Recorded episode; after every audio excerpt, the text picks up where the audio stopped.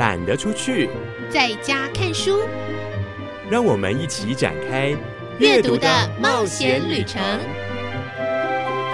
齐轩主持。各位亲爱的朋友，我是齐轩。今天是大年初九，也就是民间拜天公的日子。虽然大家已经回到工作的岗位，不过年节的氛围依然在我们的身边。一年一度的台北国际书展也即将展开，学子们也陆续回到学校了。那就让我们收收心，用阅读来踏上新的旅程。各位亲爱的朋友，我是齐轩，欢迎来到懒得出去，在家看书的选书单元。今天为您选的第一本选书，非常的应景。是张大春先生的《见字如来》，一本重现并且传承文字的美好之书。张大春先生这么说：“生命只走过一回，但是字却能将之带回来无数次。只要你愿意读，字不只是字。像‘酒’这个字，从‘游’是青春里的落花一宗，冰字冷冽，冰心却有不与世珍的温度。”春字常在那里头永存父亲之情，因此字也是人生。新经典文化重新再出版这一本《见字如来》，我觉得每一次读，每一次有新的感受。本书收录四十六篇写人也写字的散文，每一篇文末再延伸十道与主题相关的选择题，作为自我挑战或者趣味猜谜。感受文字的无穷魅力，我必须跟大家承认，每一篇篇末的十道题里面，我大概能猜对一两题，已经非常的了不起。可见字的学问实在是很大。大春先生也这么说：字反映每一个历史阶段的现实处境和价值取向，其意义有时膨胀，有时萎缩，随时人而觉。他提出了几个例子。古代博士不问学问，事后茶水者就称茶博士；染布工匠称染博士。墨子中记载，王好是细腰。这个王当然是国王，好就是喜爱。他喜爱什么呢？不是喜爱他后宫的佳丽、身材窈窕。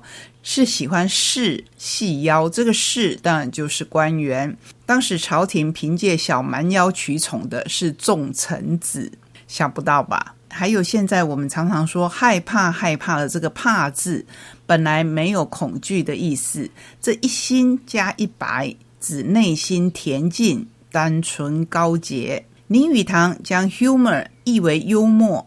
举苏东坡为例，说的是诙谐、宽容而隽永。看这本书，或许你会发现，原来你对这个字的认识可能都错了，也可能它随着时代有了新的意思。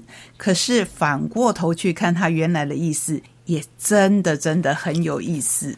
说到应景，我们今天就来选四十六篇当中最应景的一个字，就是“龙”。关于龙，我们有些误会。你得先相信它不是动物，光是这一点就很难。如同在每一篇的开头，大孙先生都会先说一个故事。在这篇的开头，他说的是二十岁那一年，父亲带他去见一个人，称呼他为贾公，就是贾宝玉的贾。他不过六十许人，却独居在台北北郊万里乡的一所老人院里。地境还十分荒僻。那一次见面，贾公所言及身世者不多，当然也不会倾吐个人私密之事。印象中，许多话题都围绕着我在中文系念书的内容，从荆棘掌故到章句训诂，却滔滔不绝。的确令我惊讶叹服的是，他同济大学电机系毕业的学历，与文史专业的学术领域毫无关系。杂谈本无约束，贾公却似乎看出了父亲带我拜见乡前辈的心思，竟然再三嘱咐父亲关于家学风教无需寄托过甚。我尤其记忆深刻的是，他说不必望子成龙，中国人坏就坏在望子成龙。接下来大春先生就开始说“龙”这个字，以一种完全出于想象而显示形貌的动物而言，我们似乎不必附会于考古学或生物学上的知识来印证龙的存在。龙之为物，就是呈现了中国人对大自然最深刻的敬畏。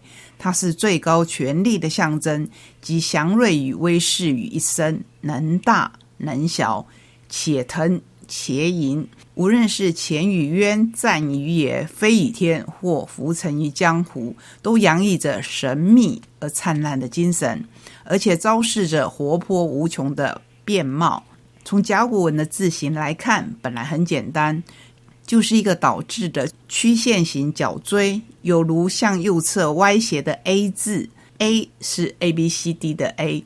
A 中间的一横向外延伸，构成盘曲的身体，结束于像倒钩一样的尾端。而 A 字的开头便是龙最显著的象征——一张大嘴。到了较晚期的甲骨文里，龙的肉冠明显起来，而且形状多变。规矩转折的方鼻似乎有意表现那肉冠不是天然的。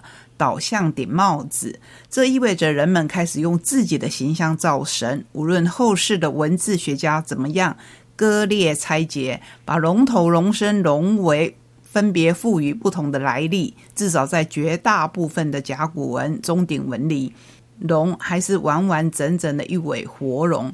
然而，中国字越来越迁就方块，太长、太宽的造型都得随书写规则而改变。到了秦代的小篆，龙就给圈进了笼子，左一边，右一边，龙头与龙身、龙尾分居两处，简直令龙的传人不忍卒读。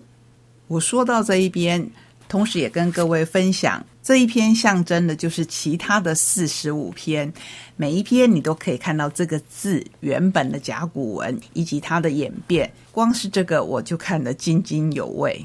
好，我们再继续来说“龙”这个字。龙的传人第一代九个儿子，没有一条成龙。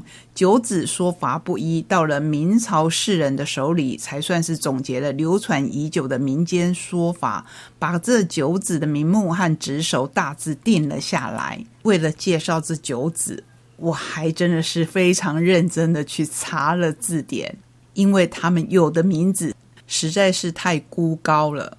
分别是囚牛、睚字、朝风、蒲牢、衰泥、毕系、毕汉、复系和纯文。他们有的看门，有的私域，有的做屋脊，有的锯刀头，也有抱香炉的，也有驮石碑的，也有守桥墩的，也有负石具的，各自因缘分际不一而足。但是没有一条是龙。就传承二字而言，这样传而不传，实则深具意义。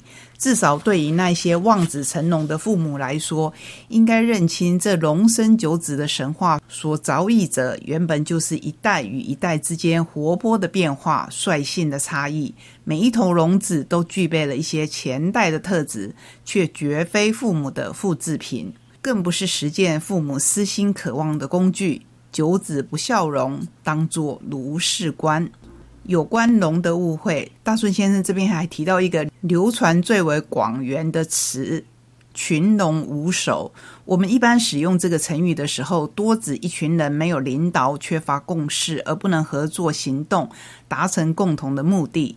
但是在《易经》前的原文是这么说的：“用九见群龙无首，吉。”如果说一伙乌合之众不能协心齐力，怎么会是齐呢？显然，我们要从反面来看。如果一群共事之人，人人各成一龙，又何必要定于一尊，为领导者之马首是瞻呢？我会特别注意到这一篇，除了当然今年是龙年之外，还有一位漫画家朋友阮光明，他的用酒干妈点虽然意思完全不一样，可是我竟然在这边看到用酒。真的是非常的巧合。那这篇我们就介绍到这里。我希望可以引起你的兴趣。除了龙，还可以看看其他的字是多么的奇妙。那最后呢，我就要来说，它每个字后面有十个趣味问答。我举其中一个，仍然是非常应景的。龙山会是指一上元节的灯会，二端午进度会，三重阳登高会，四除夕团圆会。你的答案是哪一个呢？分享给你这一本我觉得相当好看的《见字如来》。刚才的龙山会到底是什么呢？您答对了吗？因为是在过年当中介绍给你这一本书，我想有不少人会猜它是除夕团圆会，错了。想想龙在我们心中尊贵的地位，所以它是重阳登高会。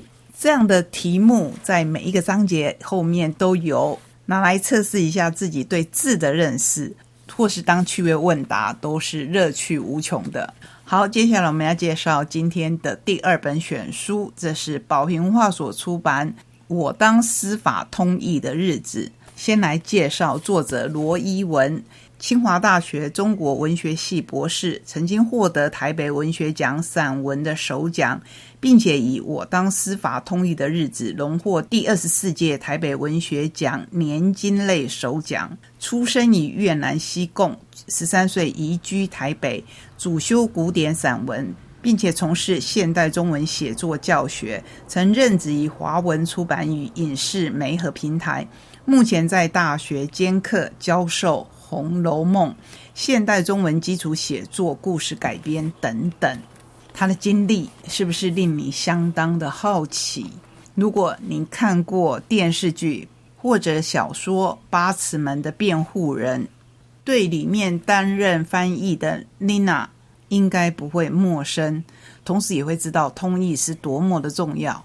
我本身是一个译者，所以我知道翻译有多么的困难，那口译就更不用说了，尤其是像罗伊文担任的司法通译。这不只是关乎法律，有时候甚至是关乎人命。每一次的司法通译，常常是某一位在台湾的异乡人正在受苦。司法通译罗伊文让涉案移工觉得不再没人听懂我说的话，也让移工卸下忧惧、脆弱、惶惑与孤绝。警察说，失联移工打黑工摔下来了，现场没有人知道他是谁。我们只有指纹和脸部的辨别系统，但是摔下来的时候，有时连脸和指纹都没有了。逃跑的越南看护大姐拜托我帮忙打电话，告诉朋友他被抓的消息。我犹豫后帮他忙，而他在笔录签名、按指纹、解手铐后。猛然爆哭，疑似失联移工的男人，右手食指被包扎成白馒头，双手左右背靠，打破不介入原则。我问专勤队员：“有必要靠两只手吗？”我拉过药袋，用粤文写下吃药的时间与次数，对他交代药袋上的注记。身为华裔的罗伊文，他的家族经历战争、逃难、偷渡。黑户口、打零工，因此当他成为司法通译，移工们的非华工作、非华入境、逾期拘留，那些为台湾法律所不容许的种种，在他的目光下，却多了份理解。除了同理那些想赚钱、想翻身的欲望与脆弱，他也带我们看见移工在失联背后的苦衷及委屈。移工搏命逃跑。